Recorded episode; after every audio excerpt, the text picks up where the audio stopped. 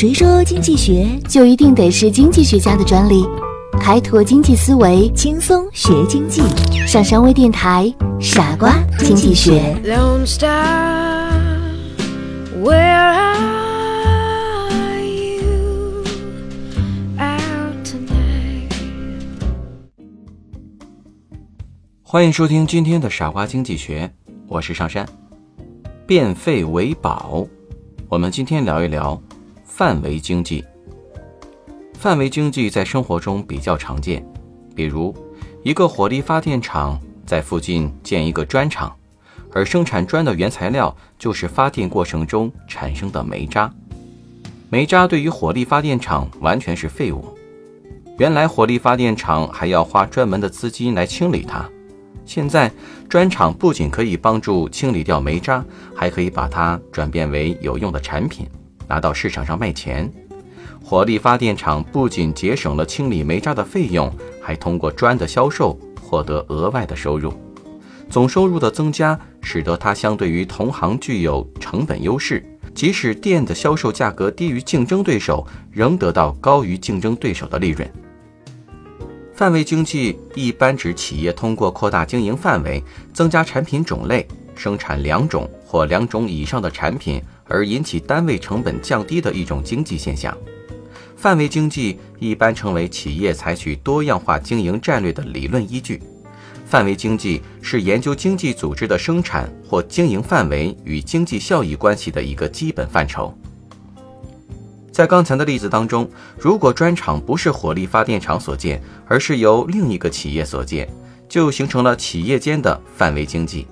在这样的情况下，火力发电厂可能把煤渣以很低的价格卖给砖厂，它仍然可以节省清理费用，还能获得销售煤渣的收入。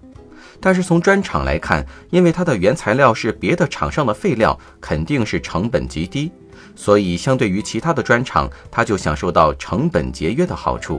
成本的降低，使得它可以降低价格，获得竞争优势。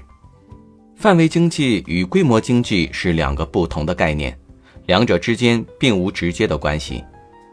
一个生产多种产品的企业，其生产过程可能不存在规模经济。但是却可能获得范围经济。一个工厂用较大规模只生产某一种产品，可能会产生规模经济，但是却不可能获得范围经济。范围经济强调生产不同种类产品，包括品种与规格获得的经济性；规模经济强调的是产量规模带来的经济性。那么，范围经济具有哪些优势呢？生产成本优势。生产成本优势主要是表现为分摊固定成本，降低变动成本。分摊固定成本主要表现为分摊固定资产的折旧费用，从而降低单位产品的固定成本。降低变动成本主要表现在降低采购成本、提高资源利用率等方面。差异化优势，差异化优势是指企业提供产品的多样性，包括产品的质量、功能、外观。品种、规格及提供的服务等，这种多样性能使消费者认同该产品，并区别于其他企业提供的类似产品。三、市场营销优势，在买方市场条件下，获得市场营销优势是企业成功的关键。市场营销的关键在于正确定位目标市场的需要和欲望，比竞争者更有效地提供目标市场所要求的满足。市场营销强调满足消费者的需要和欲望。从营销理论来说，就是从产品、价格、地点、促销、公共舆论、政治或权力等方面体现企业的竞争能力。四、技术创新优势。首先，对范围经济的理解和受益，使企业管理层对新产品、新工艺的开发更加重视。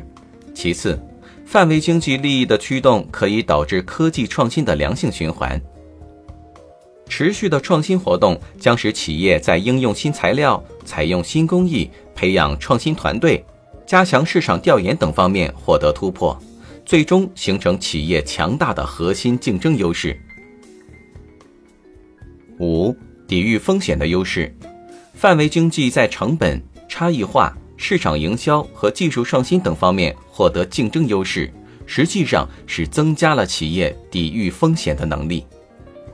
综上所述，范围经济是指由厂商的范围而非规模带来的经济，就是同时生产两种产品的费用低于分别生产每种产品时所存在的状况，就被称为范围经济。只要把两种或更多的产品合并在一起生产，比分开来生产的成本要低，就会存在范围经济。以上就是本期的节目，感谢您的收听，我们下期再见。